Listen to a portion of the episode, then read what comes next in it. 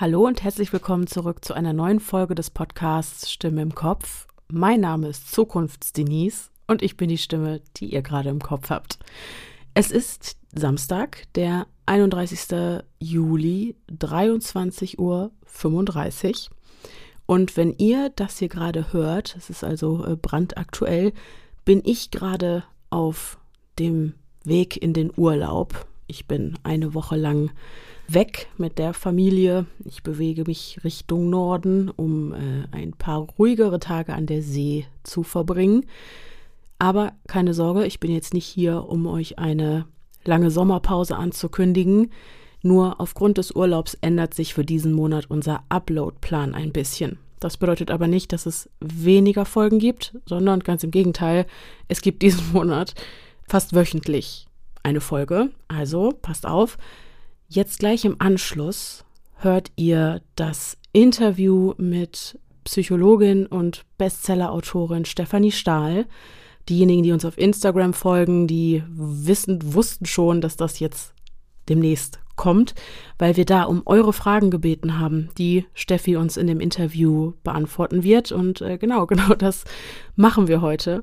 Das Interview hört ihr also heute im Anschluss. Und ich würde fast sagen, dass das einen super guten und wichtigen Grundbaustein bietet für diesen Podcast, um, wenn wir uns dann wieder mit Verbrechen befassen, gewisse Dinge und zugrunde liegende Strukturen und Mechanismen besser zu verstehen. Und da ist wirklich für jeden was dabei. Ein wirklich super, super spannendes Interview, aus dem auch Pia und ich super viel mitnehmen konnten. Also seid gespannt. Wir konnten natürlich nicht jede Frage beantworten. Dann, weiß nicht, hätten wir in drei Wochen noch hier gesessen. Aber ich glaube, dass wir wirklich super viele wichtige und interessante Infos mit drin haben. Also seid auf jeden Fall gespannt und freut euch auf das Interview. So, dann nächsten Sonntag haben wir eine Woche Pause, weil wie gesagt, bis dahin bin ich im Urlaub. Am 15. kommt dann wie geplant und wie gewohnt die Creep Me Out Folge zur Mitte des Monats. Dann eine Woche darauf, am 22.08., kommt eine True Crime Folge. Dann, jetzt passt auf, damit die True Crime Fans auf jeden Fall auch auf ihre Kosten kommen, am 29.08., also noch eine Woche später, kommt noch eine True Crime Folge. Und dann steigen wir noch eine Woche später, am 5. September, wieder wie gewohnt mit einer weiteren True Crime Folge in unseren gewohnten Upload-Plan ein. Also, ja, ich hoffe, dass wir euch eine kleine Freude mit diesem Special heute machen können und mit der Sonderfolge oder den beiden Folgen am Ende des Monats. Da will ich noch nicht zu viel vorwegnehmen. Äh, eine Folge, die mir sehr am Herzen liegt, in der sehr viel Arbeit steckt, muss ich sagen. Ich arbeite schon ganz, ganz lange an diesem Fall. Und ja, es, es wird super komplex und super spannend. Also seid gespannt, freut euch drauf und jetzt genießt aber erstmal das Interview. Also, wir haben ja heute ähm, Steffi Stahl hier bei uns zu Gast, Bestsellerautorin und Psychologin. Und äh, ich denke, wir starten einfach direkt rein, äh, indem du dich mal vorstellst, oder? Wer bist du, Steffi? Ja, also mein ganz offizieller Name ist ja Stefanie Stahl und ähm, ich glaube, das Buch, das die meisten Leute von mir kennen, ist das Kind in dir muss Heimat finden. Privat werde ich aber tatsächlich lieber mit Steffi angesprochen. Und äh, ich bin äh, Diplompsychologin und auch Psychotherapeutin und habe eben, ich habe glaube ich zehn Bücher oder so insgesamt geschrieben. Und mir geht es sehr viel eigentlich immer darum, so psychische Strukturen zu verstehen. Also wie tickt der Mensch und wie sind wir eigentlich psychisch aufgebaut, weil der ganze Rest ist nur noch Thema und Variationen. Also alles, was uns scheinbar so hoch individuell erscheint, ähm, äh, dem liegen überall so psychische Grundstrukturen zugrunde. Wenn man diese Strukturen versteht, dann wird ganz, ganz vieles viel, viel fassbarer und damit erklärbarer und auch lösbarer. Ja, und ähm, das ist so meine Mission und meine Passion und ähm, ich habe dazu auch zwei Podcasts zu diesem Thema. Ich habe einen Podcast, in dem ich tatsächlich echte Psychotherapiegespräche mit den Leuten führe. Also es sind echte Klienten sozusagen, die zu mir kommen mit ihrem Problem, mit ihrem Thema und ich mache da sozusagen Live-Psychotherapie. Und bei dem anderen habe ich einen sehr coolen Co-Moderator, den Lukas Klaschinski, der ist auch Masterpsychologe. Und wir beide äh, besprechen äh, Hörer-E-Mails, die so nach Themen gebündelt sind. Ne, mhm. Zum Thema, was weiß ich, ich kann mit Wut nicht umgehen oder warum verliebe ich mich immer wieder in die mhm. Falschen oder äh, warum ist Liebeskummer so schrecklich und so weiter und so fort. Und ähm, da besprechen wir einfach psychologische Themen. Okay. okay. Und wie heißen die Podcasts? Nur, dass Ach so, das der eine heißt Dankeschön. Der Psychotherapie-Podcast heißt Stahl, aber herzlich. Den kenne ich. Und der andere Podcast heißt So bin ich eben der Psychologie-Podcast für alle Normalgestörten. Ah, ja. Den kenne ich. Sehr gut. Okay.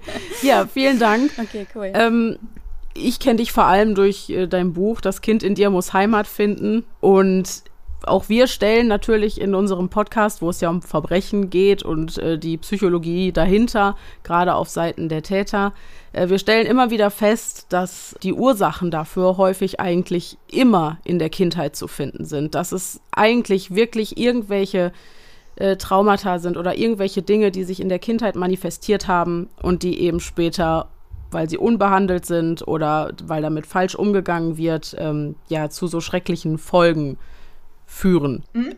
Bedingt. Also meine Meinung ist, wenn ich das zu was sagen ja, klar. darf. Unbedingt. Ähm, es ist ja zum Beispiel so, äh, dass überdurchschnittlich häufig Menschen mit ADHS, mhm. ne, Aufmerksamkeits-, Hyperaktivitätsstörung, ins Gefängnis kommen. Äh, jetzt nicht unbedingt als die großen Schwerverbrecher oder so, aber einfach viel, die haben eine gehäufte Kriminalität. Und bei denen ist ja die, die ähm, Hyperaktivität, das hat man, weiß man inzwischen, dass das genetisch bedingt ist. Also sind jetzt keine Erziehungsfehler. Mhm. Aber diese Kinder sind natürlich auch sehr anstrengend. Und gerade diese Regulation der Impulsivität braucht ja eine wahnsinnige Betreuung und auch eine wahnsinnige, ähm, ja, Kompetenz auch bei den Eltern. Also diese Kinder verlangen viel mehr Elternkompetenz als ein vergleichsweise pflegeleichtes Kind. Und so kommt es eben auch zu blöden Passungen manchmal. Mhm. Also es sind nicht, was ich eigentlich damit sagen will, es sind nicht alleine immer nur ich hatte, was weiß ich, eine narzisstische Mutter und bin deswegen völlig abgedreht und später Frauenmörder geworden, sondern es sind manchmal auch so blöde, auch genetisch bedingte ja, Konstellationen, mhm. die sich ergeben. Es ist ja meistens Zusammenspiel von vielen Faktoren. Einfach. Ja, ja, ja. Ne? Genau. Wir haben die Zuhörerschaft ja einfach wild Fragen stellen lassen und super viele äh, drehen sich halt wirklich einfach um das äh, Thema Trauma, Traumata in der Kindheit wie entsteht denn so ein Trauma? Also erstmal ist ja schon mal ein bisschen der Begriff des Traumas zu mhm. klären. Ne? Mm. Es ist ja nicht alles Trauma. Mm. Also wenn ich eine vielleicht schwierige Kindheit hatte, mich von meinen Eltern manchmal nicht besonders gut verstanden fühlte oder zum Teil auch irgendwie lieblos behandelt gefühlt habe, heißt das ja noch nicht, dass ich traumatisiert bin. Also ein Trauma definiert sich ja durch eine Situation extremster Hilflosigkeit. Okay.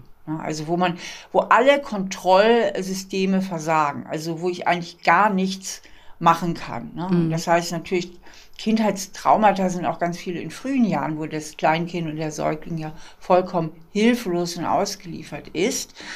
Und da können natürlich schon sowieso auch traumatische Erlebnisse entstehen, aber ähm, vielleicht können wir, äh, wenn es okay wäre, weil ich habe auch gesehen in der Vorbereitung, ihr habt mir ja äh, ein paar Fragen geschickt, also der Begriff des Traumas taucht ständig auf und ich weiß eben nicht, wie sehr der zum Teil auch ein bisschen umgangssprachlich ja. äh, gemeint ist. Vielleicht können wir uns darauf einigen, äh, ich glaube, es wird es ein bisschen leichter machen, so ein bisschen einfach von schwierigen Kindheiten oder schwer belastenden Erlebnissen in der Kindheit zu sprechen. Der Traumabegriff ist ja ein bisschen schwammig und es ist manchmal sehr schwierig zu definieren, wo fängt das Trauma an okay. und wo hört die ne, ja. schwierige Kindheit auf. Ja. War auch eine Frage, ab wann spricht man von einem Trauma, kann man so pauschal genau. gar nicht. Das sind ja so sagen. fließende mhm. Grenzen. Ne? Also das, das ist schwierig zu sagen, also wann das jetzt genau einsetzt. Ne? Mhm. Also ich habe so eine gefühlte Sache auch in meinem Umgang und Gesprächen mit meinen Klienten. Also immer wenn es so ganz, ganz dramatisch ist, ja. dann sage ich einfach, das ist ja wirklich traumatisierend. Ja. Ne? Also was Sie da erlebt haben, das ist ja, ne? Mhm. Also bei mir ist so, ich sag mal, der Umfang und das Ausmaß des Traumas, äh, der, der Dramatik, ähm, weil dazu, äh, wir brauchen auch noch einiges an Forschung. Das ist jetzt auch noch nicht alles so fertig beforscht mm. mit den Traumata. Okay, also. Ähm, aber ich glaube, wir kommen so sprachlich ganz gut durch, wenn Absolut. wir, äh, wenn wir von schweren Kindheiten sprechen, auch manchmal gerne von traumatischen mhm. Kindheiten, mm. aber so eine ganz saubere Definition mhm. finde ich da schwierig ja. Es ist ja auch super individuell. Was für den einen schwer ja. traumatisierend ist, äh, ist für den anderen, der da irgendwie, weiß nicht, resilienter ist, nicht so prägend an Erfahrungen. Genau, weil mhm. ja, genau, weil Kinder ja auch mit unterschiedlichen Gemütern auf die Welt mhm. kommen. Also unser Charakter wird eben auch viel durch unsere Gene bestimmt, beziehungsweise unser Temperament. Und da gibt es einfach auch Menschen, die sind einfach dünnhäutiger, sensibler, empfindlicher. Das heißt, die brauchen viel weniger äh, schlechte Behandlung. Ja. Das ist mal so platt. Mhm. Ja. das war so ganz platt zu machen um dadurch wirklich psychisch Langzeitschäden mhm. davon zu tragen als Menschen, die einfach schon naturgegeben dickfälliger sind mhm. und irgendwie mit einem robusteren Gemüt geboren werden. Ja, okay. Also man spricht in dem Zusammenhang ja von der Eltern-Kind-Passung. Das ist so ein feststehender psychologischer Begriff, wie Eltern und Kinder einfach auch zusammenpassen. Mhm. Na, und wenn jetzt ein sehr dünnhäutiges, ängst, ängstliches Kind auf Eltern auf eine Mutter stößt, die ähm, eben sehr wenig Empathie hat, dann ist das natürlich eine ganz schwierige mhm. Eltern-Kind-Passung. Mhm. Und ähm, so gibt es eben so. Oder es gibt manchmal auch Kinder, die werden, von, ich sag mal, von der Veranlagung passen die nicht so richtig gut zu ihren Eltern, mhm. weil sie irgendwie ganz anders, ne? Also so, so ein Kind, das eher so ein bisschen verträumt und und so ein bisschen vielleicht auch träge vom Gemüt ist, dann in so einer super Sportlerfamilie landet mhm. und so. Mhm. Und, ähm, ja, man ja. kann sich die eigenen Eltern genau. nicht aussuchen. Ne? Genau. Was wolltest ja. du sagen, Pia? Äh, ich wollte fragen, würdest du denn sagen, Steffi, dass, dass ein Trauma äh, zumindest immer etwas mit einer empfundenen Machtlosigkeit zu tun hat? Ja. Das schon. Also dieser Kontrollverlust ist schon ein Kernpunkt.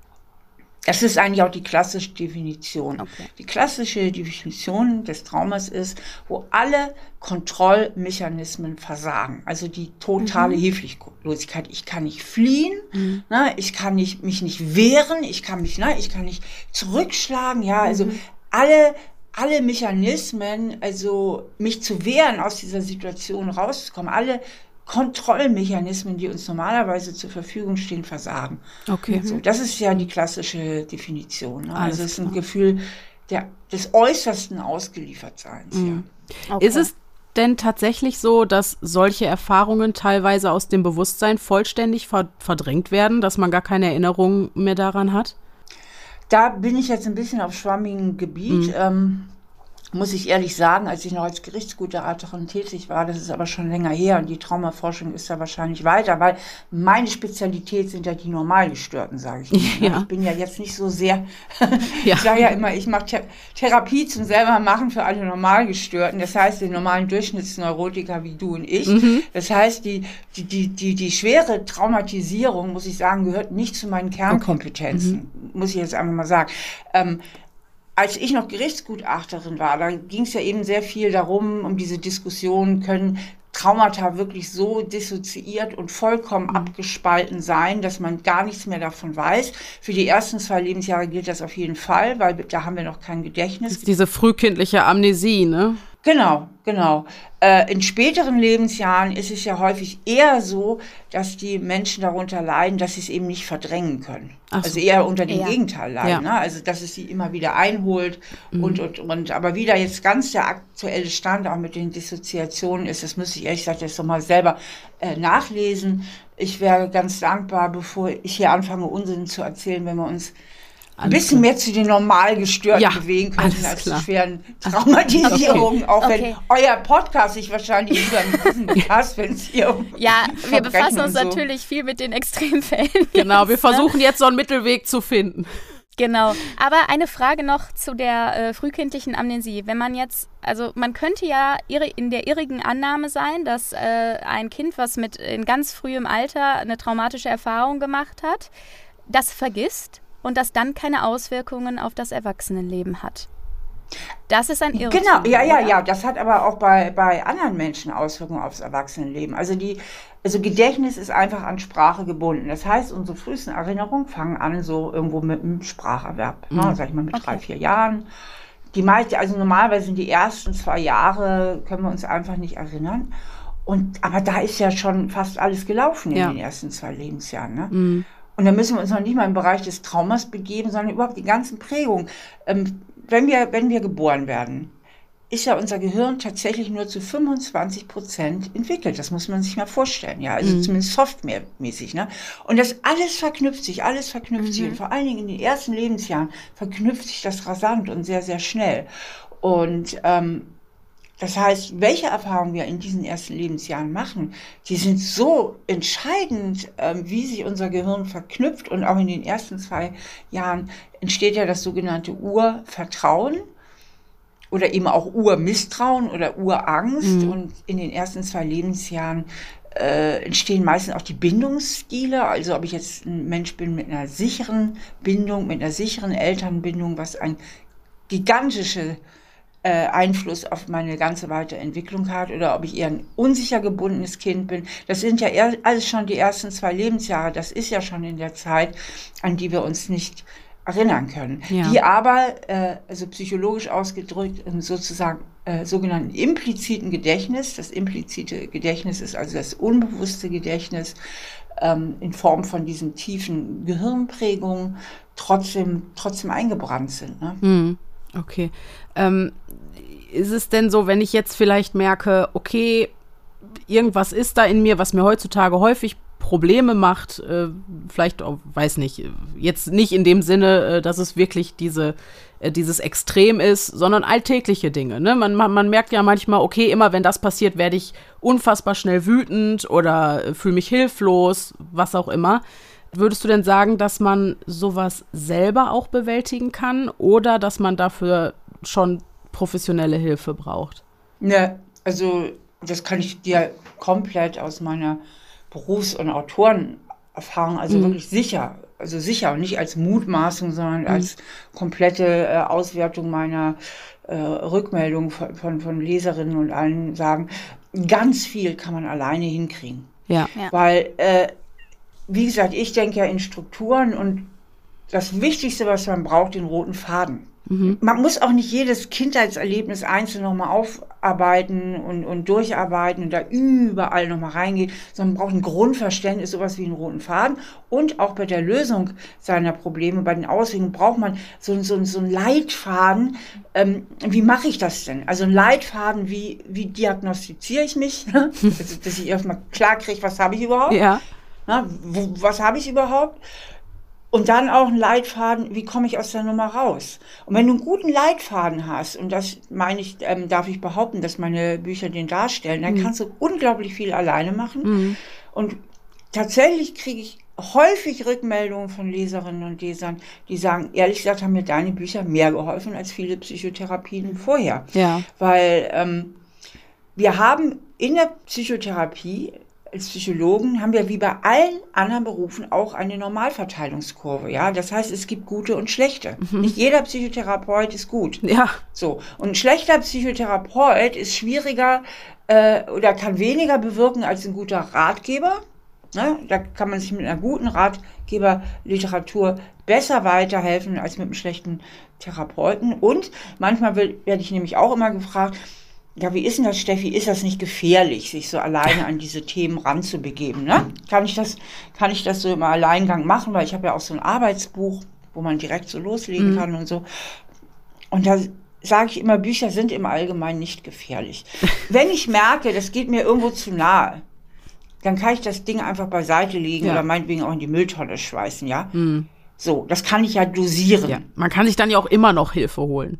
Läuft nicht weg. Genau, kann sich immer. Und ich habe von Tausenden von Kritiken bei Amazon oder Leserzuschriften ganz, ganz selten sagt mal einer, das ist mir zu nahe gegangen, das hat mich destabilisiert. Das kann mal vorkommen. Ist aber wirklich selten, dass diese Kritik kommt. Ein schlechter Therapeut kann einen noch viel mehr destabilisieren, weil der hat eine viel größere Reichweite.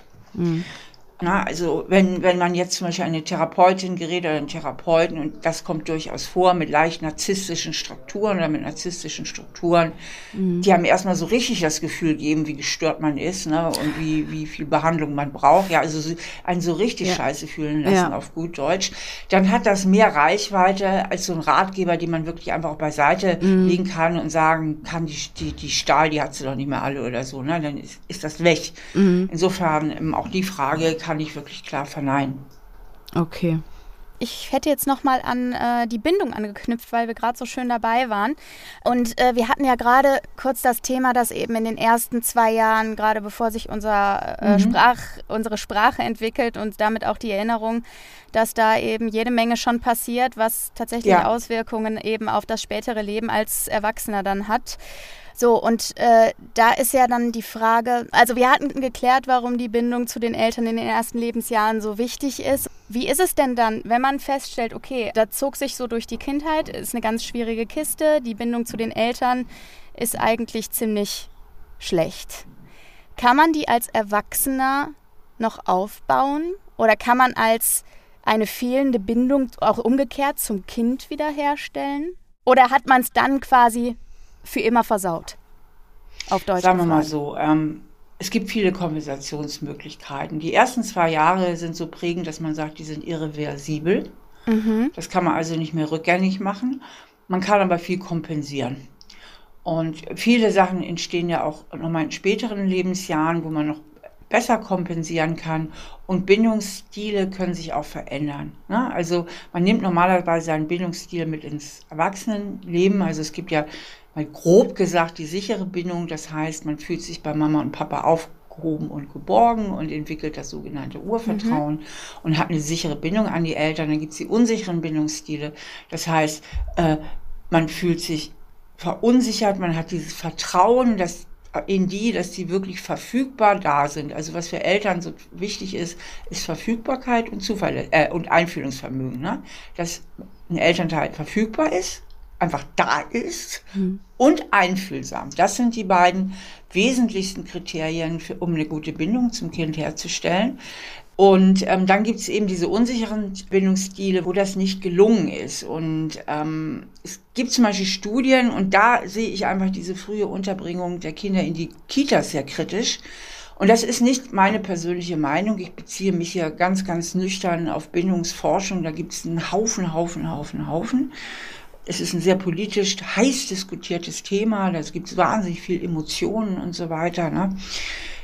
Es besteht aber eine Tendenz, äh, die Kinder zu früh in die Kitas unterzubringen. Und ähm, vor zweieinhalb, drei Jahren sollte man, wenn es geht, wenn es die Lebensumstände zulassen, oder ich sage mal nicht vor zwei Jahren sollte man Kinder eigentlich nicht in die Kita mhm. tun, zumindest nicht für, für längere Zeiträume weil die Stressregulation im Gehirn sich in den ersten zwei Jahren einpendelt. Und das ist zum Beispiel für euren Podcast oder für das Thema, was hier ganz viel gefragt wird, ähm, wahnsinnig relevant. Mhm. Also Kinder, kleine Kinder unter zwei Jahren können ihren Stress nicht regulieren. Mhm. Na, wenn die gestresst sind, die sind ja permanent gestresst, irgendwas ist, sie haben Hunger, sie, sie, äh, sie haben irgendwo Angst, sie frieren oder es ist ihnen zu warm, also ständig bricht ja irgendein Stress im Gehirn aus von so einem kleinen Kind, dann fangen die an zu schreien. Und das ist die einzige Kontrolle und Autonomie, die sie haben in dieser Entwicklungsstufe, dann ist es ganz wichtig, dass auch jemand kommt, dass sie das Gefühl haben, da kümmert sich jemand um mich, wenn mhm. ich schreie. Und dann hilft es ja nicht mit den Kindern da irgendwie Diskussionen zu führen, dass sie keine Angst zu haben brauchen, sondern die müssen gehalten werden. Mhm. Ne? Körperkontakt. Mhm. Und der Körperkontakt zu einer super vertrauten Bezugspersonen. Das Allervertrauteste ist im ersten Lebensjahr tatsächlich die Mutter, mhm. weil das Kind kennt die Mama ja von der Schwangerschaft so gut, ihren Herzschlag, ihre Stimme, ihren Geruch. Also die ist so super vertraut, das ist so die Sicherheitsbasis. So, dann wird das Kind gehalten und dann wird Stressberuhigungshormone ausgeschüttet im Gehirn. Das ist Oxytocin und endogene, ähm, bla bla bla, nicht Opiate. Hat noch, ich vergesse das Wort jedes Mal, jedes Mal, ist egal. Endogene Morphine? Noch irgendein anderes blödes. Nein. Nee, die nicht. Ist, ist, ist egal. Okay. Hormonzeug halt, was beruhigt, sagen wir es so. ja. Ist halt egal, wie die heißen. So. Na, also so Anti-Stress-Hormone, mhm. ne, die beruhigend sind. Und wenn sich das immer wiederholt, ne, Schrei, Angst, Stress, dann kommt Mama oder Papa beruhigt, beruhigt, ja, mein Schatz schön in die Arme, gehalten, gestreichelt, ist ja alles gut, lieb gesprochen, dann wird das ja immer wieder eingespurt, ne? Diese Hormonausschüttung, diese beruhigenden Hormone und die Beruhigung von Stress. Und dann spurt sich das so ein. Und wenn das nicht passiert, und das kann eben leider in der Kita nicht gut passieren. Da gibt es so wahnsinnig viele Untersuchungen zu, sogar mhm. noch nicht mal bei Tagesmüttern. Das ist schon krass. Mhm. Das sind schon krasse Untersuchungen. Ich kann euch auch gleich mal äh, ein Video empfehlen, wo man das, wenn ein dieses Thema besonders interessiert, auch nochmal nachhören kann. Gerne.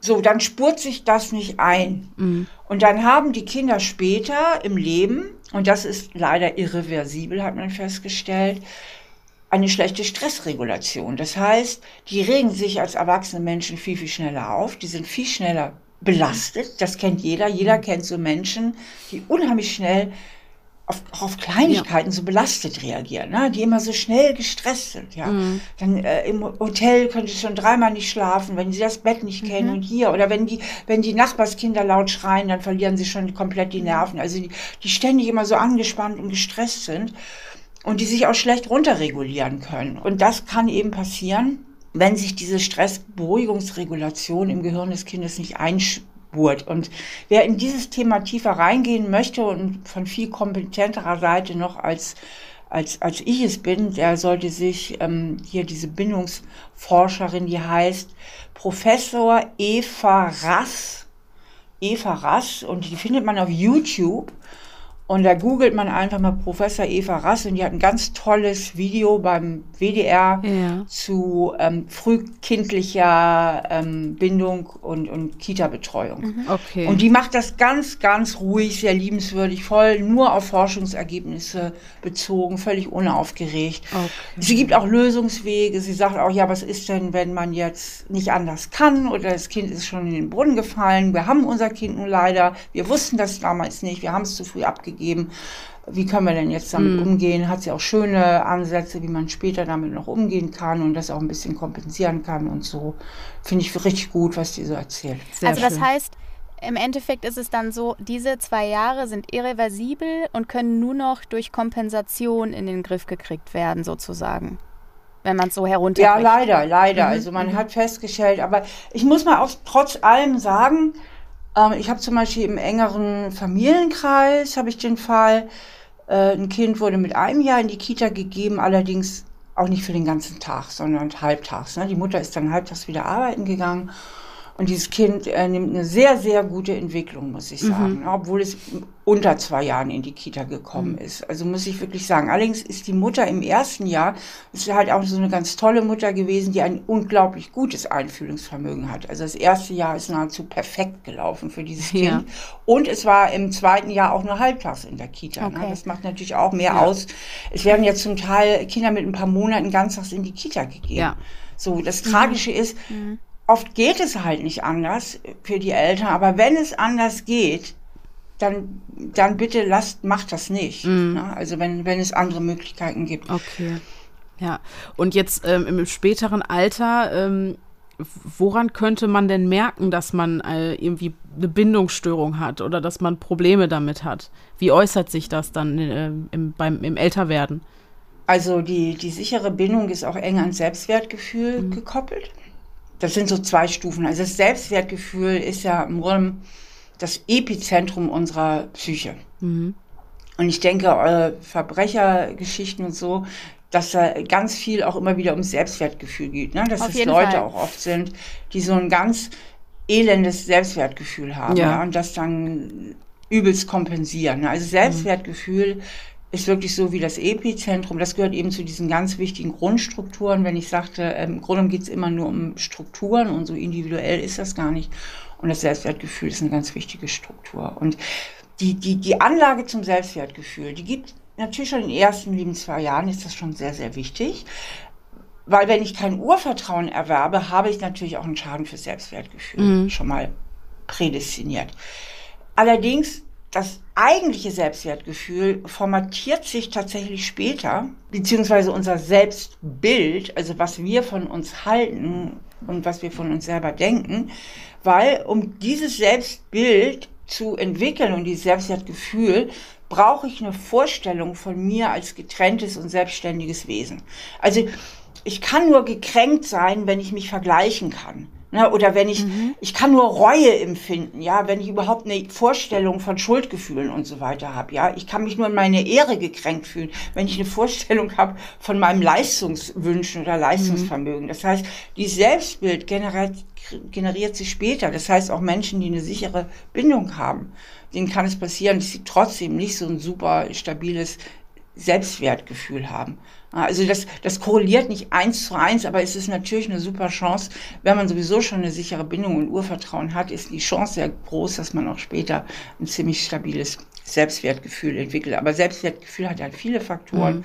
Das sind ja dann nicht nur die Eltern, sondern auch andere Kinder, Schulerfahrung und, und, und, und was man da so alles entwickelt. Ja. Und dieses Selbstwertgefühl, das klopft natürlich immer bei Menschen an, die auch unsicher gebunden sind, die keine sicheren Elternbeziehungen hatten, weil das geht dann ja weiter, diese falschen Botschaften, dass das Kind sich nicht angenommen fühlt, dass es sich irgendwie nicht richtig fühlt und was da meines Erachtens eine der entscheidendsten äh, Rollen und Grundlagen spielt in diesem Zusammenhang ist, der Umgang mit Gefühlen. Also wie Eltern mit den Gefühlen ihrer Kinder umgehen. Ob alle Gefühle erstmal grundsätzlich da sein dürfen, mhm. weil unsere Gefühle, die machen ja eigentlich unsere äh, Authentizität auch aus. Und dieses Gefühl, dass dass man ganz ist, ja, dass man Zugang irgendwie zu allen Gefühlen hat. Und diese Botschaft, dass erstmal alles, was ich fühle, okay ist, was natürlich trotzdem auch beinhaltet, dass das Kind lernen muss, seine Gefühle irgendwie zu regulieren. Mhm. Ja, das heißt ja deswegen nicht, weil das Gefühl grundsätzlich okay ist,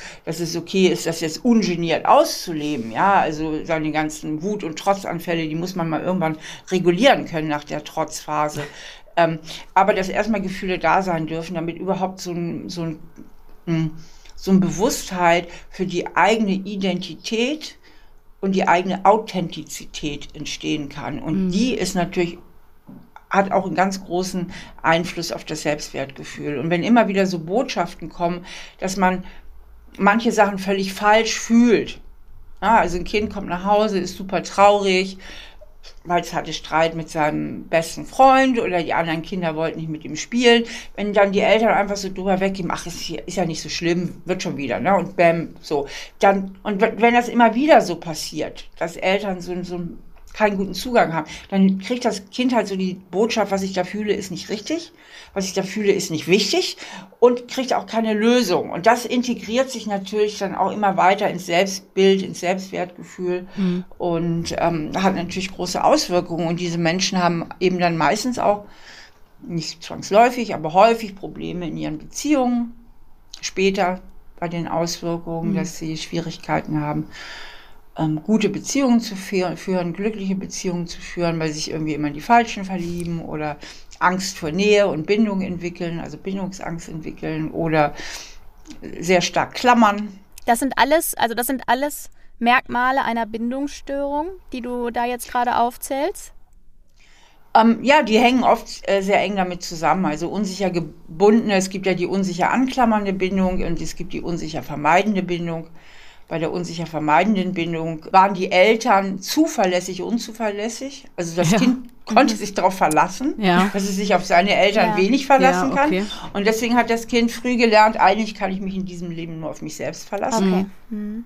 Na, und hat, das äh, führt zu so einer ähm, gewissen Selbstbezüglichkeit, dass man denkt, ja, okay, und deswegen andere Menschen einfach auch später nicht so nah an sich ranlässt, mhm. weil man sagt, Vertrauen ist nicht. Ist eine ganz gefährliche. Sache. Damit habe ich keine guten Erfahrungen gemacht. Äh, ich muss gucken. Und auch zum Teil, das finde ich auch total spannend, auch wieder über diese Prägung im Gehirn, zum Teil gar nicht so Nähegefühl, so Nähegewunsch sich überhaupt entwickelt. Schon aus Schutz vor dem, was kommen könnte, quasi.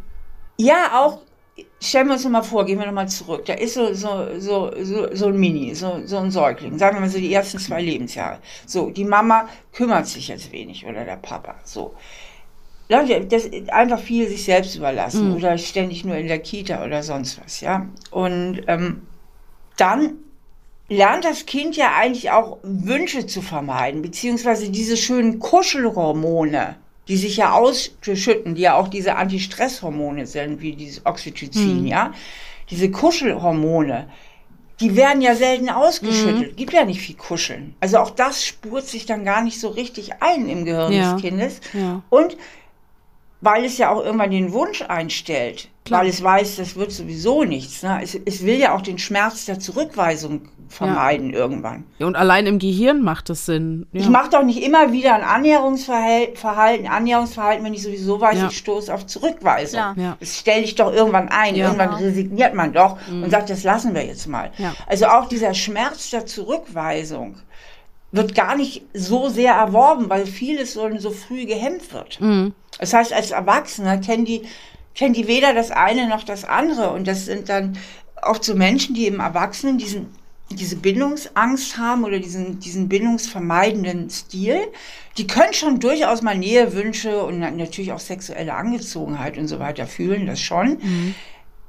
Aber nach kürzester Zeit oder nach dem Anfang der Beziehung fallen die in ihren Normalzustand und dann haben die einfach wenig Bedürfnis nach Nähe. Mhm. Und auch kennen auch nicht so sehr den Schmerz der Zurückweisung. Das heißt, wenn dann die Partnerin, das sind nicht selten Männer, gibt aber auch Frauen, aber es sind öfter auch Männer, die, die das so haben, ähm, sagt, äh, Schatz, äh, mit denen reden und mit, die, die, wissen gar nicht, was will die eigentlich von mir? Ja. Die wissen ja gar nicht, wovon, was, was von ihnen erwartet wird, weil die kennen das auch gar nicht so. Die kennen auch nicht das Vermissen.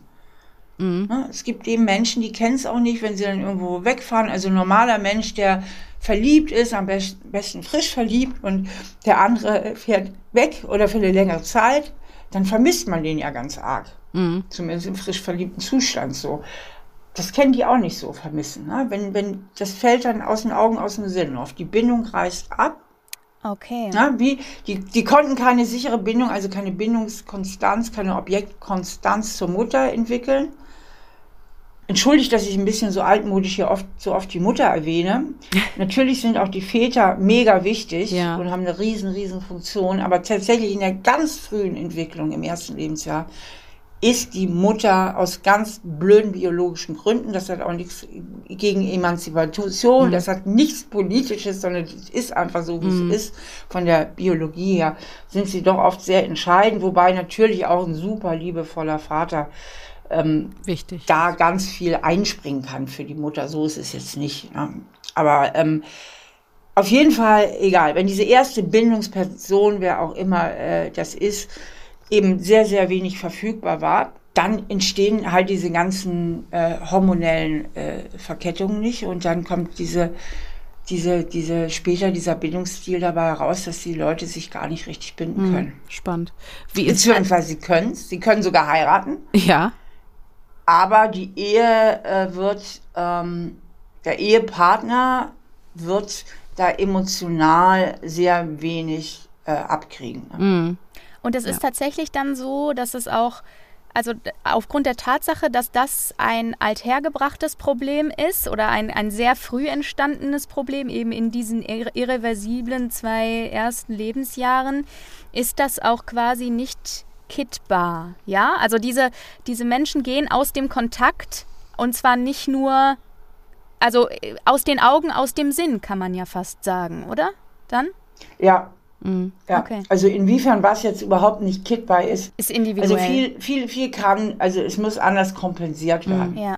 Also okay. erstmal muss ein Riesenbewusstsein dafür da sein, dann, dann muss dieser Nähewunsch einfach auch vielleicht ein bisschen trainiert werden. Also wo da auch die Grenzen sind, okay. frag mich nicht. Mhm. Ähm, es muss kognitiv viel überarbeitet werden. Also wenn ich selber doch so wenig Impuls habe, okay. mich auch bei meinem Partner zu melden, dass ich mich dann einfach mal aktiv erinnere, dahinter. dass es jetzt mhm. vielleicht gut wäre. Ja. sich mal zu melden, mal eine Textnachricht zu schreiben oder anzurufen. Wecker ähm, stellen. Okay. Ja, aber vieles entsteht auch später und so ein bisschen weniger dramatisch. Viele Bindungsstörungen entstehen eigentlich durch eine Überanpassung die Kinder mhm. leisten müssen an die Bedürfnisse ihrer Eltern. Also das ist öfter so. Wir reden jetzt nicht von diesen ganz, diesen ganz kleinen Bindungszielen. Ich, ich rede jetzt mal von einer, so einer Prägung, die schnell entsteht. Äh, die Eltern sind aus welchen Gründen auch immer so ein bisschen überfordert. Und das Kind muss ja unbedingt mit seinen Eltern klarkommen. Also es ist ja auf seine Eltern angewiesen und Kinder lieben immer ihre Eltern mhm. und würden alles dafür tun, um denen zu gefallen. Und das heißt, sie fangen an, sich sehr an die Erwartungen ihrer Eltern anzupassen. Na, die kriegen ja schnell so Antennen und so eine Idee, was kommt bei Mama gut an, wie muss ich bei Papa sein, ne?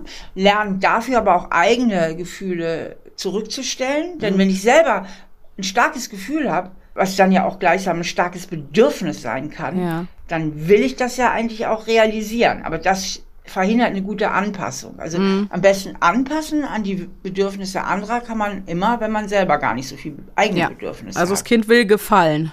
Genau, will gefallen, will, will Zuneigung, will Liebe unbedingt, zumindest nicht äh, keine Zurückweisung bekommen und lernt deswegen so seine Gefühle zurückzustellen, Antennen auszufahren und gucken, was will Mama, was will Papa, wie sind mhm. die heute drauf, was muss ich tun. Mhm. So. Und wenn die jetzt als Erwachsene in Liebesbeziehung gehen, nach der ersten Verliebtheit, die können sich durchaus ja verlieben, haben die halt so tief in sich eingeprägt, Liebe bedeutet, ich muss mich verbiegen. Mhm. Liebe bedeutet, ich muss ganz viele Kompromisse eingehen.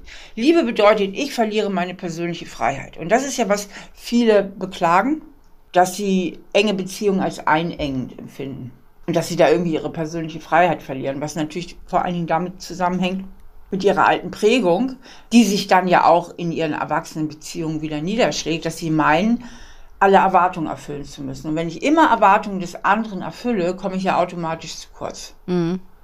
Klar, ja. Und deswegen empfinden die Liebesbeziehungen als einengen, weil sie nicht nicht mitreflektieren, dass nicht der Partner oder die Partnerin sie einengt, sondern sie sich selber einengen, weil sie sich freiwillig in dieses Korsett der mhm. Überangepasstheit begeben. Ne? Mhm. Okay.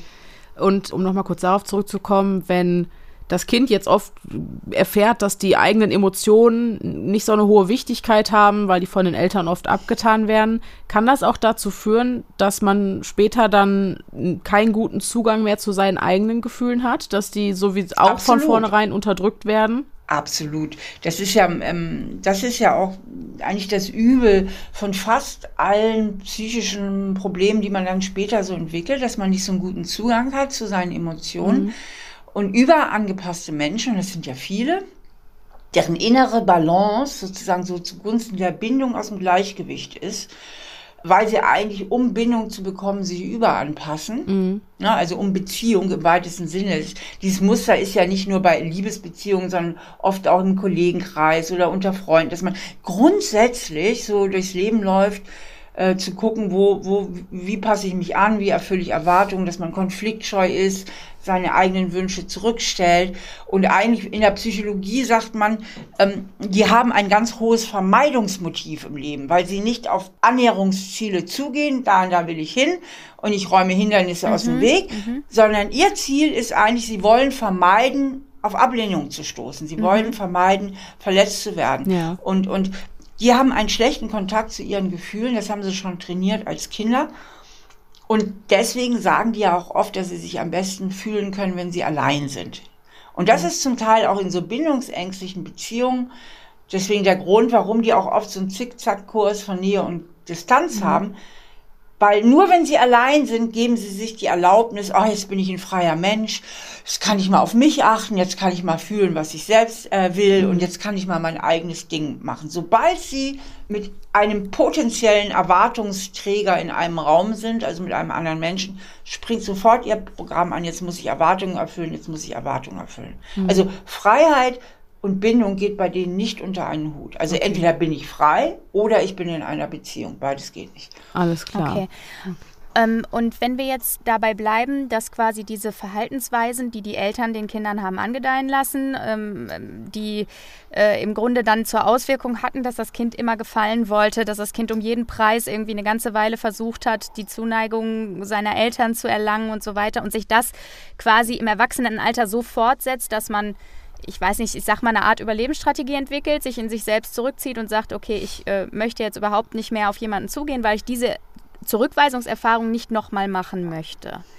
Ähm, dann gibt es ja eben auch noch ähm, so das Modell, sag ich jetzt mal, dass so Verhaltensweisen aus äh, der Kindheit, die die äh, Eltern den Kindern gegenüber an den Tag gelegt haben, sich, obwohl man eine Vermeidungsstrategie fahren will unbedingt und sagt, das mache ich so nicht, ich mache das mit meinen Kindern ganz anders oder ich mache das mit meinem Partner ganz anders, dass aber dann doch wieder genau diese Verhaltensweisen zutage treten. Warum ist das so? Mhm. Ähm, das ist übrigens nur ganz kurz, ich will dich nicht korrigieren, aber ich tue es doch, das Ja, ist gerne. keine Vermeidungsstrategie. Ach so, Mit der ja. Vermeidungsstrategie, also aus psychologischen Sinn ist was anderes. Menschen, die ein hohes Vermeidungsmotiv haben, leben nicht ihr Leben nach Annäherungszielen, sondern nach dem Ziel, ich will vermeiden, dass ich verletzt werde. Das ist Okay. das wesentliche Ziel Okay. im Leben. Oder dass ich versage. Ne? Also die beschützen sich hauptsächlich vor ihrer Angst vor Verletzung und Zurückweisung und vor ihrer Angst zu versagen. Was du meinst, Mhm, Okay. die Eltern wollen die äh, Fehler nicht wiederholen, die ihre eigenen ähm, Eltern begangen haben Genau, ja, und genau. fallen dann aber, und das passiert vor allen Dingen in Stresssituationen, fällt man halt in alte Muster schnell zurück. Ne? Weil die eigenen Eltern prägen ja auch das Gehirn. Also wenn ich als Kind beschimpft werde, lerne ich ja nicht nur, wie es sich anfühlt, beschimpft zu werden, sondern ich lerne auch die Kunst der Beschimpfung. Ja, ja, okay. Ne, als Vorbildfunktion. Ja, ja. Und dann kann es mal sozusagen. passieren, wenn ich gerade sowieso einen schlechten Tag hab und ich habe gleich noch eine riesen äh, Online-Konferenz und mein Kind stellt sich wirklich blöd an bei den Hausaufgaben, weil ich ihm jetzt schon dreimal erklärt habe, wie eine gewisse Gleichung zu rechnen ist und es kapiert es auch beim fünften Mal nicht. Dann kann es passieren, weil ich unter Druck bin und ich weiß, ich muss gleich wieder in diese Konferenz und ich bin auch nicht vorbereitet, dass ich dann sage, wie dumm bist du eigentlich? So, bam. Und schon ist dieser Satz draußen, den man vielleicht selber als Kind gehört hat und erschreckt sich furchtbar. Das war ja genau das, was man nie sagen wollte. Aber in solchen Stressreaktionen kann das eben schnell passieren. Ich habe übrigens äh, mit meiner Freundin und Co-Autorin Julia Thomas hat ein ganzes Thema zu dem Buch Eltern-Kind-Beziehungen geschrieben. Das heißt Nestwärme, die Flügel verleiht. Und da geht es nur darum, wie die eigenen Prägungen bei Eltern, also wie man vermeiden kann, dass eigene Prägungen so vom Schattenkind, in meinen Büchern rede ich ja vom Schattenkind und vom Sonnenkind als diese Anteile des inneren Kindes, dass man die an die Kinder, ähm, an die eigenen Kinder eben weitergibt. Okay. Okay. Du hast eben schon mal so ein bisschen angedeutet, ne, dass man sich selbst oft am besten helfen kann. Was könnte man denn gegen so eine Bindungsangst tun? Die Antwort gilt eigentlich für alle Probleme, die man hat, weil die ist total universell. Okay. Gegen Bindungsangst wie gegen fast alle weiteren Probleme außer Schicksalsschläge, weil die kommen von außen. Ähm, also für alle Probleme, die im weitesten Sinne etwas mit einem selbst zu tun haben, hilft es eben, das die eigene Prägung zu verstehen. Und für diese Gehirnprägung gibt es ja in der Psychologie verschiedene Ausdrücke. Ein sehr, sehr bekannter Ausdruck ist das innere Kind als Metapher Ja. für diese alten Kindheitsprägungen. In meinem Ansatz rede ich vom Schattenkind. Das Schattenkind symbolisiert halt die schwierigen Prägungen und das Sonnenkind ist ja nicht alles schlecht gelaufen. So.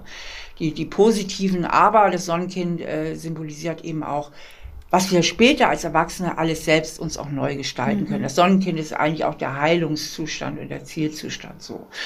Und ähm, man redet aber auch von der mentalen Landkarte, ist auch oder Mindmap. Also es gibt so viele, äh, manche reden auch vom Schmerzkörper. Also es gibt so viele Begriffe dafür, dass unser Gehirn äh, eine Softwareprogrammierung erhalten hat. Ne? Ja.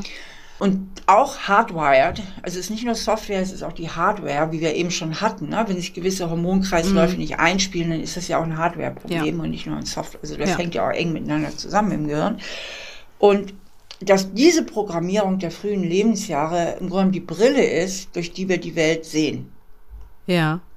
Und das muss man verstehen. Wenn ich jetzt also Bindungsangst habe und ich habe dieses Problem, dass ich so konditioniert bin und meine Prägung, mein inneres Kind eben so geprägt wurde, dass ich mich über die Maßen an die Erwartungen meiner Eltern anpassen musste und ich damit stark identifiziert bin. Das heißt ja, ich glaube es, ich glaube es. Das ist ja der, das größte Problem. Ich bin jetzt, was weiß ich, eine erwachsene Frau, habe dieses Programm mitbekommen von Mama und Papa und glaub das. Hm. Ich glaube das ja so lange, bin ich, bis ich anfange, mich selbst zu reflektieren. Wenn ich nicht mich selbst reflektiere, und das sind nicht wenig Menschen, die an ihre Programmierung glauben, ich sag's mal etwas flapsig, bis der Arsch kalt wird, also bis sie sterben. Also die das nie persönlich hinterfragen. Ja. So. Also ich muss es ja erstmal verstehen, okay, bei mir daheim war das so. Ne? Also meine Eltern, die hatten da irgendwie ihre Defizite, die waren total gestresst und warum auch immer, auf jeden Fall konnten sie mir als Kind nicht genügend vermitteln, dass ich so wie ich bin liebenswert bin und dass ich so wie ich bin mit allem, was zu mir gehört, also dass ich ich sein darf und dass ich als genau dieses Kind, das ich bin, total geliebt werde. Was nicht heißt, dass man gewisse Verhaltensweisen schon, dass man Kinder auch erziehen sollte. Ja, aber diese Botschaft grundsätzlich lieben wir dich genau so, wie du bist. Wenn die halt zu kurz gekommen ist und dieses Anpassungsprogramm dann startet, diese Prägung, das muss ich reflektieren. Und dann jetzt im nächsten Schritt mal einen Schritt beiseite gehen und das ist ja diese Reflexion, die man draufschaut und versteht, eigentlich gehören ja diese Programme oder diese Glaubenssätze wie ich bin nicht liebenswert oder wenn ich geliebt werden will, muss ich dann Erwartungen erfüllen. So, das sind dann ja auch so tiefe Glaubenssätze, die dadurch entstehen.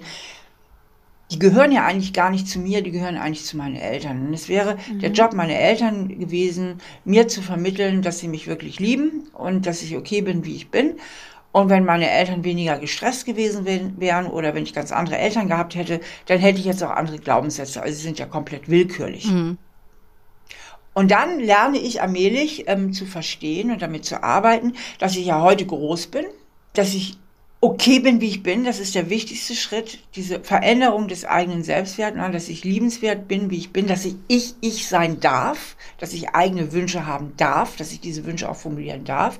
Und dann kann ich lernen, diese eigentliche richtige Realität, ja, die, die, ich sag mal, die Wahrheit, und nicht die willkürliche Prägung aus meiner Kindheit mhm. zu leben und eben auch in der Beziehung zu leben. Das heißt, ich fange an, in meiner Beziehung einfach mal den Mund aufzumachen mhm. und zu sagen, das fände ich gut oder das fände ich nicht so gut oder können wir hier vielleicht einen Kompromiss machen. Also ich fange an, die Beziehung mitzugestalten, was ich als Kind nicht konnte. Da hat mein Wille nicht gezählt. Ich, dass ich so Beziehungen mitgestalten kann, das war als Kind nicht so möglich. Da musste ich halt spuren. Da musste ich mich meinen Eltern anpassen. Jetzt habe ich das aber verstanden und reflektiert, fange also an, die Beziehung mitzugestalten und mache dabei die Erfahrung, optimalerweise, und die wird aber auch oft gemacht, ähm, mein Partner reagiert da gar nicht schlecht. Im Gegenteil, der findet das gut mhm. und dann können wir reden und mein eigener Wille zählt. Also man macht neue Beziehungserfahrungen. Mhm. So, und wenn man das wiederholt macht und macht und macht, dann entstehen ja auch neue Datenbahnen im Kopf. Das Gehirn ist ja durchaus lernfähig und dann spuren sich alternative Verhaltensprogramme, alternative Verhaltensweisen, auch alternative Gefühle ein. Und dann kann ich schaffen, mich aus so einer alten Prägung eben herauszuentwickeln. Mhm. Aber A, Prägung erkennen. Ich muss wissen, welche, mit welcher Brille auf der Nase ich rumlaufe. Das ist der grundlegendste Schritt. Und dann kann ich anfangen, an der Prägung an sich zu arbeiten okay. und die zu hinterfragen und ja. zu verändern. Und wie könnte ich jetzt meinetwegen als Beziehungspartner ähm, meinem Gegenüber da vielleicht entgegenkommen oder ihn unterstützen oder sie? Ja, also eine ganz, ganz häufige Frage ist eben, die du mir gerade stellst. Mhm. Also sehr, sehr oft fragt mich jemand, ich sag mal, eine Frau fragt mich, die hat einen ganz bindungsängstlichen Mensch, Mann, der sich gar nicht richtig einlassen will, mal ist er da, dann wieder nicht und hier und da. Riesendramen, mhm. Riesendramen spielen sich ja auch oft ab in solchen Beziehungen. Was kann ich denn bloß machen, dass er sich ändert und dass er sich doch noch an mich bindet? Das ist halt immer so eine Sache, das ist sehr schwierig, weil wenn jemand wirklich unter Bindungsangst zum Beispiel leidet, muss man verstehen, und das wollen die meisten nicht wahrhaben, dass die Gefühle sich auch radikal verändern beziehungsweise auch nachlassen oder gar nicht mehr da sind. Plötzlicher Verlust von Liebesgefühl. Das heißt, der aktiv Bindungsängstliche, der hat gar nicht mehr so ein Interesse an der Beziehung zu mhm. arbeiten. Mhm. Der überlegt sich eher, wie komme ich aus der Nummer raus. Mhm. Das ist die traurige Wahrheit. Schwierig. Und na, das heißt, und wenn jetzt die, die, die, die Partnerin ankommt und sagt, Schatz, lass uns doch mal in Paartherapie gehen oder Schatz, liest du mal die Bücher von der Frau Stahl, die hat ja so viel geschrieben zu Bindungsangst, äh, dann ist das für den, als wenn er die Ketten herbeischleppen soll, an die man ihn legen will. Na? Er will ja raus aus dem Gefängnis und nicht daran arbeiten, äh, dass er gefängnistauglich wird. Ja, ja, okay. Weil in seiner Vorstellungswelt ist ja Beziehung Gefängnis. Das ist ja seine Vorstellungswelt. Ja, ja, ja. Okay. Und, und, in seiner Vorstellungswelt muss er ja Erwartungen erfüllen. Mhm. In seiner Vorstellungswelt ist eine Beziehungspartnerin oder ein Beziehungspartner, gibt ja auch genügend bindungsängstliche Frauen, erstmal Druck. Die machen Druck. Mhm. Und wenn die jetzt noch sagen und rumbohren, veränder dich, veränder dich, du hast Bindungsangst, lese die Bücher, lass uns mal in Paartherapie gehen, dann wird denen genau das bestätigt, was sie schon immer wussten. Beziehungen sind total anstrengend. Ja. Und ähm, die Gefühle werden immer weniger und irgendwann machen sie Schluss. Okay. Also so. lieber. Dann kann natürlich passieren, dass sich irgendwann wieder annähern, weil plötzlich gibt es keinen Feind mehr. Sie sind erstmal raus aus der Nummer und dann kann noch mal, kann noch mal Raum entstehen, noch mal wieder für so Annäherungsgefühle. Mhm. Aber bis dahin erstmal nicht. Das heißt, ein Partner, der nicht veränderungswillig ist, also erstmal würde ich ganz offen sagen, ich würde, also im ersten Schritt würde ich ganz offen sagen, ich würde sagen, du, ich habe da heute einen Podcast gehört, oder ich habe hier ein Buch gelesen und das erinnert mich unheimlich an uns beide. Also an uns beide ist so ein bisschen mehr auf Augenhöhe. Mhm. Also ich, was weiß ich, bin diejenige, die da immer hinterherläuft und an dir rumschraubt und du bist an jemand derjenige, der weniger Nähe will und bis davonläuft. Und die beschreibt das hier ganz toll.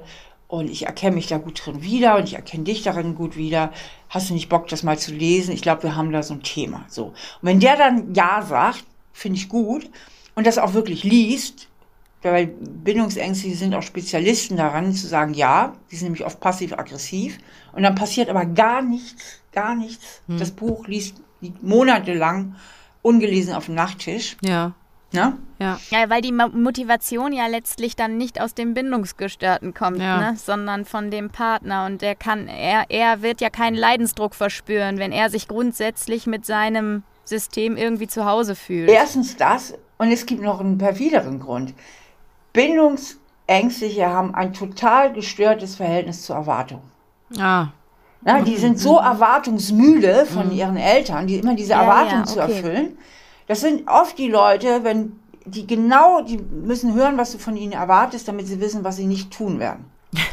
mhm. Also, okay. weil die so erdrückt worden sind mhm. durch die Erwartungshaltung ihrer Eltern, weil sie sich so überangepasst haben, haben die so eine Allergie entwickelt, als Erwachsene noch irgendwelche Erwartungen zu erfüllen, dass sie eigentlich unbewusst und permanent das Gegenteil tun von dem, was von ihnen erwartet. Ich möchte von dir, dass du nicht dieses Buch liest. Ja, genau.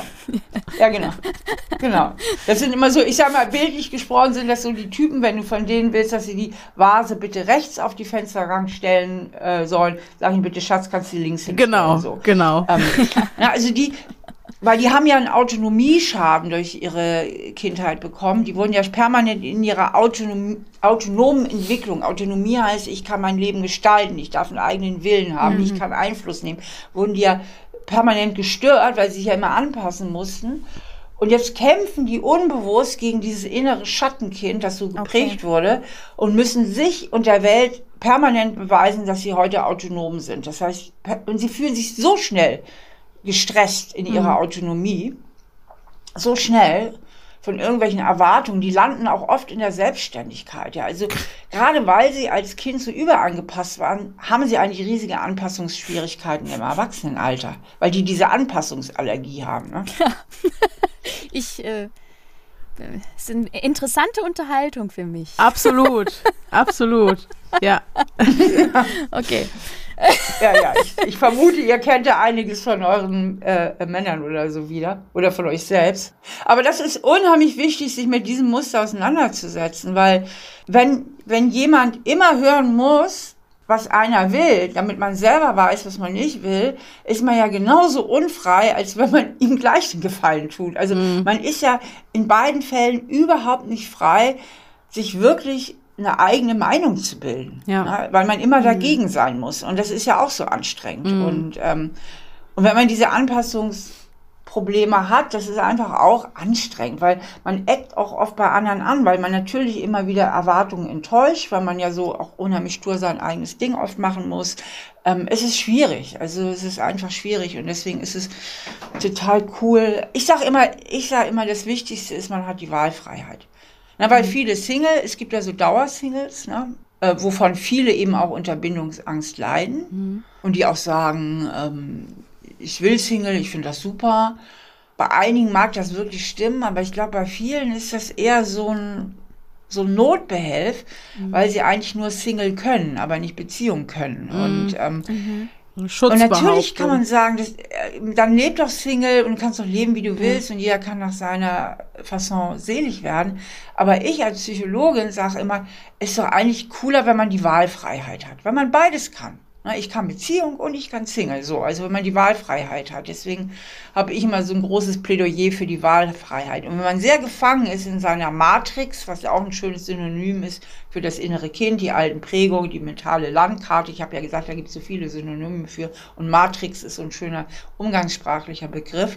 Wenn man sehr gefangen ist in seiner Matrix, dann hat man halt keine Wahlfreiheit. Mhm. Okay. Ich sehe gerade, das ist ganz spannend, dass wir auch tatsächlich jetzt gerade, obwohl ich die noch gar nicht gelesen hatte, eine Frage beantwortet hatten, ob es normal ist, äh, die Gefühle für den Partner aufgrund von Bindungsängsten und Depressionen schnell zu verlieren. Und genau das hast du ja gerade schön beschrieben, dass es tatsächlich der Fall ist. Genau, die verlieren schnell die Gefühle.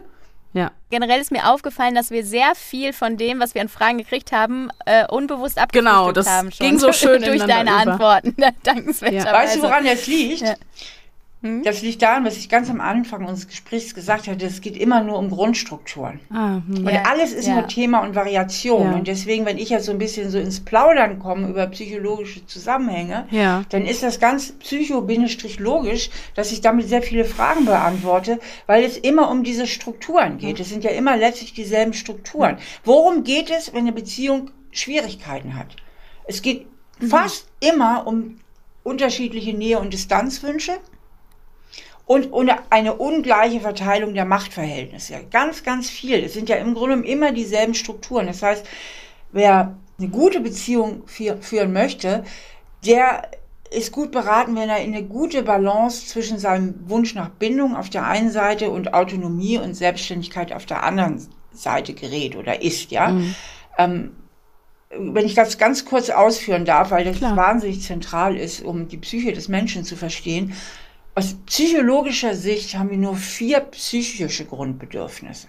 Auf körperlicher Sicht haben wir ja Nahrungsaufnahme, ähm, was haben wir dann noch, äh, Wärme, Kälte und so weiter. Also wir haben ja so ein paar körperliche Grundbedürfnisse, die einfach erfüllt sein müssen, genügend zu trinken und so weiter, eine angenehme, also eine richtige Temperatur, damit wir nicht erfrieren oder äh, an Hitze sterben oder so. So, also wir haben ja so körperliche Grundbedürfnisse. So, das sind ja nicht so viele und die sind ja weltweit dieselben. Jeder Mensch hat diese körperlichen Grundbedürfnisse, die ist, sind kulturübergreifend. Mhm. Und so haben wir auch psychische Grundbedürfnisse. Das ist unsere psychische Ausstattung. Und tatsächlich sind es nur vier, hat man identifiziert. Mhm. Und die wenigsten Menschen haben dieses Wissen. Was irgendwie auch krass ist, denn wenn man das weiß, ähm, kann man sich und andere Menschen völlig anders verstehen. Und wir haben das erste Bedürfnis, das Bedürfnis nach Bindung. Wir brauchen Bindung. Und damit meine ich nicht Liebesbeziehung, sondern überhaupt Bindung, Anschluss an die Gemeinschaft. Sonst würden wir sterben. Das zweite ist, ja, unser Bedürfnis habe ich jetzt schon öfter auch erwähnt nach Autonomie und Kontrolle. Das heißt, wir wollen nicht nur binden und kuscheln und uns irgendwo anpassen, sondern wir wollen auch autonome und selbstbestimmte Wesen sein, die eine bestimmte Kontrolle über ihre Handlungen haben, aber auch über andere Menschen. Mhm. Und damit ist Kontrolle nicht bös gemeint. Also mein mhm. Kontrollbedürfnis wäre zum Beispiel verletzt, wenn ich euch hier Fragen stelle und ihr immer an meinen Fragen vorbei antwortet oder sie überhaupt nicht beantwortet, ja, dann bin ich hilflos. Das gibt, lese immer eine Hilflosigkeit ja. aus. Oder wenn ihr überhaupt nicht verstehen würdet, was ich sagen will, ja, dann kommt so ein Gefühl der Hilflosigkeit, Kontrolllosigkeit. Mhm. Also unser mhm. Bedürfnis nach Autonomie und Kontrolle. Dann haben wir alle als drittes Bedürfnis ein unheimlich hohes Bedürfnis nach Selbstwerterhöhung. Wir wollen unseren Selbstwert stabilisieren. Wir wollen nicht gedemütigt, zurückgewiesen, ähm, ne? Wir haben keine, keiner hat es gern, Versagenserlebnisse mhm. zu haben, sondern wir wollen unseren Wert äh, stabilisieren und möglichst oben halten. Und das vierte Grundbedürfnis ist, dass wir ein ziemliches Interesse daran haben, gute Gefühlszustände herzustellen und unangenehme Gefühlszustände zu vermeiden. Mhm. So mehr ist es nicht. Ja, und das sind die, das sind eben diese vier psychologischen Grundbedürfnisse. Und ähm, wenn man sich, und ich habe ganz, ganz viele dieser Grundbedürfnisse eben auch thematisiert. Und die spielen natürlich in Beziehungen eine riesige Rolle, weil damit ich Bindung kriege, muss ich erstmal gefallen. Deswegen haben wir alle so ein hohes Anerkennungsbedürfnis. Ja. Kein Mensch ist frei davon, von einem gewissen Bedürfnis nach Anerkennung, was natürlich wieder eng auch mit diesem Selbstwert verknüpft ist. Die sind ja alle Klar. miteinander sehr verknüpft, diese Grundbedürfnisse. Also um Bindung zu kriegen, muss ich gefallen, ich muss mal zuhören können, eine gewisse Einfühlungsvermögen, eine gewisse Empathie haben, äh, auch vertrauen können. Das sind also Fähigkeiten, die ich für die Bindung brauche. Und für die Autonomie und Kontrolle brauche ich ganz andere Fähigkeiten. Da muss ich erstmal wissen, was ich selber will. Da haben Überangepasste oft schon Schwierigkeiten, die wissen gar nicht, was sie wollen. Mhm. Da muss ich mir Ziele setzen und für diese Ziele auch irgendwo eintreten. Ne, mal diskutieren, argumentieren, mich notfalls auch trennen. Mhm. Menschen, die sich nicht trennen können, können auch kein autonomes Leben führen. Und das fängt bei vielen schon bei der gesunden Lösung von ihren Eltern an. Also viele sind nicht gesund von den Eltern gelöst und sind deswegen schon in ihrer autonomen Entwicklung begrenzt, weil sie sich nicht wirklich trauen, ihr eigenes Leben zu leben mhm. nach ihren eigenen Vorstellungen. Ja. So, das heißt, die Fähigkeiten, die ich für die Bindung brauche, die ich für die Autonomie brauche, die sind ganz, ganz gegensätzlich. Und auf diesem Spektrum lassen sich im Grunde fast alle Beziehungen oder alle Beziehungsprobleme erklären. Da ist doch schön das Selbstwertgefühl mit eingewickelt. Schatz, warum liebst du mich nicht? Äh, ist eine andere schöner als ich? Äh, bin ich nicht gut genug? Und so weiter und so fort. Also diese ganzen Selbstwertfragen sind damit ja auch auf Ängste verknüpft. Und wenn man lernt, diese Strukturen zu verstehen, dann kann man auch ganz, ganz viele Probleme viel, viel klarer sehen. Denn gerade Beziehungs Probleme, davon kann ich auch ein Lied singen. Ähm, erstmal früher aus eigener Erfahrung, jetzt Gott sei Dank nicht mehr. Jetzt muss ich sagen, da habe ich wirklich eine gute, glückliche, schöne Ehe, aber ich kenne natürlich auch unglückliche Beziehungen und totale Verstrickung. Also Beziehungsprobleme, darauf will ich nicht viel hinaus. Ähm, man kann da stundenlang drüber reden wenn man verstrickt ist, wenn man eine mhm. schwierige Beziehung. Habe ich dies gehabt, hat er das gehabt, hat er dies gehabt. Und stell dir vor, dann hat er das, mhm. blablabla. Ne? Also mhm. ich kenne es so aus dem therapeutischen Gespräch, die Leute können stundenlang, können die Geschichten erzählen, wann was passiert ist, wer wann was gemacht hat, äh, um sich irgendwie einen Reim drauf zu machen, was der Partner da treibt, was, was, was mit ihnen selbst los ist, wo sie vielleicht gestört sind. Das ist so die Oberflächenwahrnehmung, dass es wahnsinnig kompliziert, total verstrickt ist, dass es Millionen von Geschichten gibt. Aber wenn man in die Tiefe geht, dann sieht man die Struktur. Mhm. Und dann kann man ja in der Struktur sehen, okay, da ist einer, der hat ein riesen Näheproblem, der hat Bindungsangst, also jetzt als ein Beispiel. Und da ist eine andere, die hat eher unheimliche Verlustangst. Ne? Und die haben sich jetzt als Paar getroffen. Das heißt, der eine läuft immer weg und der andere hinterher. Nicht so, so ne? Und dann kannst du mir die Strukturen erkennen. Mhm.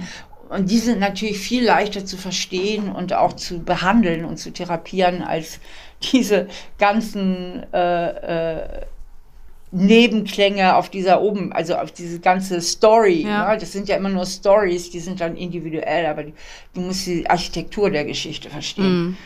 Klar. Okay. Äh, willst du mal, äh, äh, Denise, äh, auf eins der Beispiele eingehen in dem Zusammenhang vielleicht? Ich glaube tatsächlich, dass wir auch, also es sind halt individuelle Probleme, aber eine universelle Lösung, wie du gerade schon gesagt hast. Und die hast du uns gerade erklärt. Und ich glaube auch, dass die auf diese Probleme anzuwenden sind, tatsächlich. Also Absolut.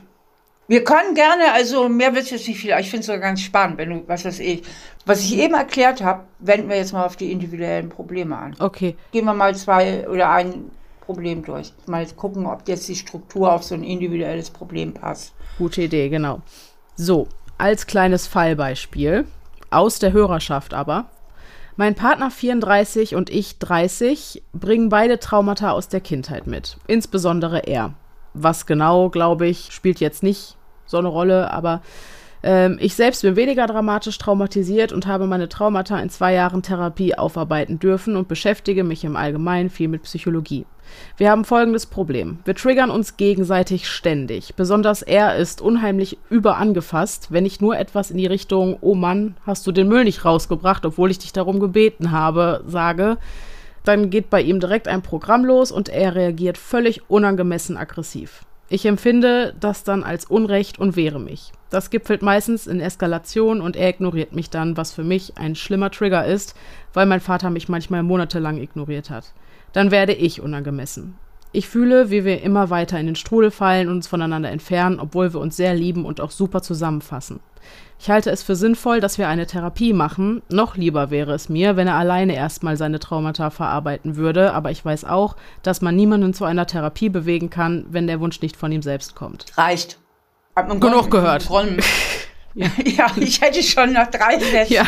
Ähm, weil na, wir denken jetzt in Strukturen und hier haben wir jetzt genau das, was ich eben erzählt habe. Na, der Mann hat einen Autonomieschaden. Mhm. der reagiert hyperallergisch auf Erwartungen und auf Kritik, ne, weil er sich ganz, ganz schnell bevormundet fühlt. Mhm.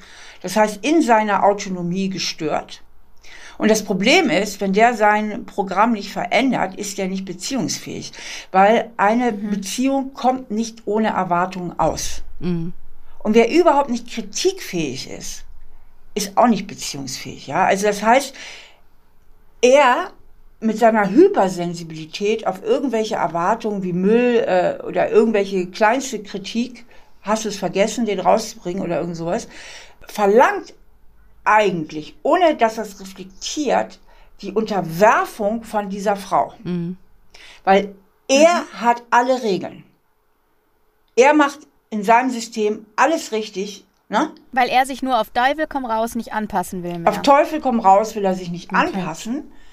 Und das bewirkt, und das finde ich immer so interessant in der Psychologie, dass genau das, was er bei sich abwehrt und vermeiden will, nämlich Anpassung, seiner Partnerin zumutet. Mhm. Die hat nämlich nur zwei mhm. Möglichkeiten. Entweder sie mhm. passt sich an ne, und behandelt Monsieur äh, mit Samthandschuhen, damit Monsieur bloß nicht in schlechte Laune verfällt. Mhm. Also er kann machen, was er will, weil sie darf ja nichts sagen, sie darf nichts erwarten und sie darf nicht kritisieren. Ja. So, also muss sie sich komplett seinem System anpassen. Und dann ist sie wieder überall Er hat die Macht. Ja. Dann, sie müsste sich dann unterwerfen, überanpassen. Das will sie aber nicht, weil sie einen gesunden Instinkt da hat. Also wehrt sie sich mhm. und sagt, was soll denn das? Jetzt fängt irgendeine Diskussion an er wieder voll getriggert in seinem Ding, was hat die Alte mir zu sagen? Ich bin autonom, ich lasse mich hier nicht kritisieren, ich lasse mir schon dreimal nicht irgendwelche Fortschriften machen, wie ich zu denken oder wie ich zu fühlen habe. Wieder voll noch mehr getriggert, haut wieder zurück und sie fühlt sich dann natürlich völlig unverstanden und kriegt keinen Fuß auf den Boden. Mhm. Solange er das nicht reflektiert. Und ähm, welche Muster sie auch immer mitbringen mag und vielleicht auch noch nicht bearbeitet hat, das lasse ich jetzt mal hier beiseite, weil ich kenne sie ja jetzt ja. auch nicht näher. Gut, sie hat gesagt, sie ist natürlich sehr getriggert, wenn er sie ignoriert, weil, weil sie das kennt. Dann mhm. geht sie drüber, ne? Aber egal, welche Muster sie mitbringt, also die kann psychisch gesund und stabil sein, wie sie will. Mit diesem Mann, wenn der nicht was verändert, kann die keine gesunde Beziehung führen. Das ist schlicht unmöglich. Mhm.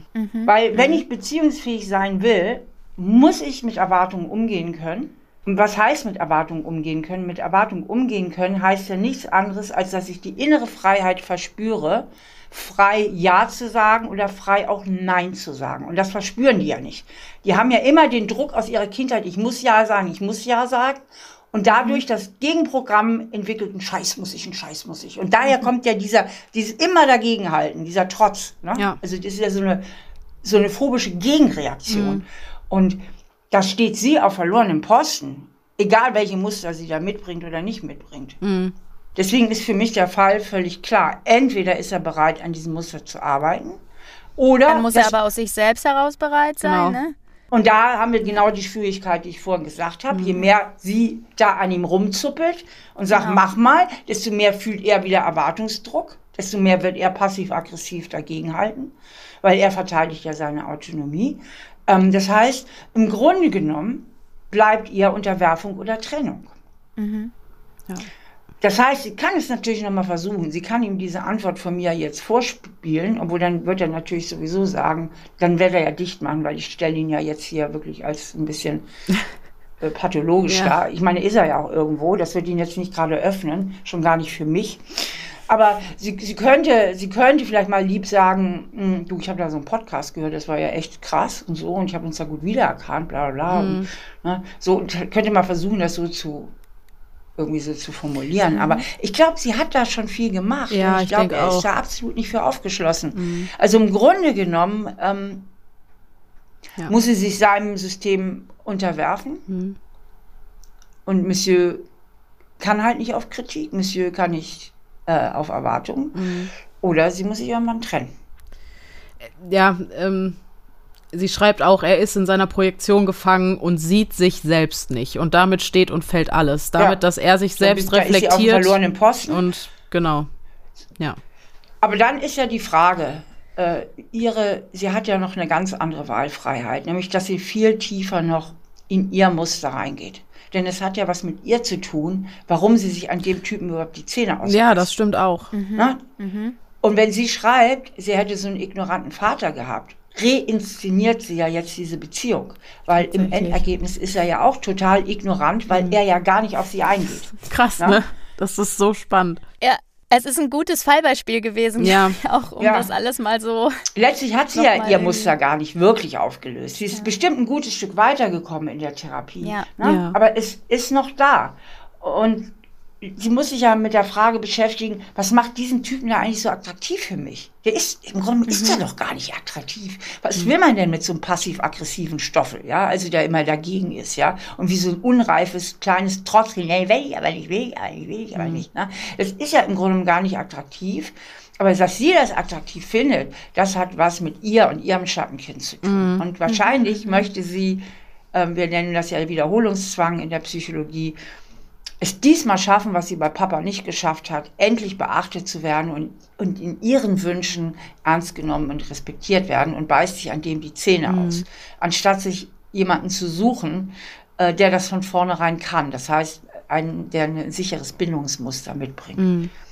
Und dann kommt ja immer, ja, aber die finde ich aber langweilig. Ja, ja, genau. Ist ja ganz, ganz oft. Funktionierende Beziehungen sind langweilig, genau. Mhm. Genau. Ja. Und das ist natürlich auch so, so ein tiefes äh, Muster. Mhm. Ähm, na, da müsste man mal das Beuteschema dann verändern. Super spannend. Voll. Ja, das war gut, dass wir das noch gemacht haben. Auf ne? jeden Fall. Danke dir für deine Zeit und das Interview. Es war super, super spannend. Genau. Vielen, vielen, Gerne. vielen Dank. Ich glaube, da kann jeder was draus mitnehmen aus der Folge. Sehr schön. Okay. Glaube ich auch. Glaub Freut ich mich. auch. Ich danke euch auch. Ne? Vielen, Alles vielen Gute. Dank, Steffi. Bis Ja, dann. tschüss. Tschüss.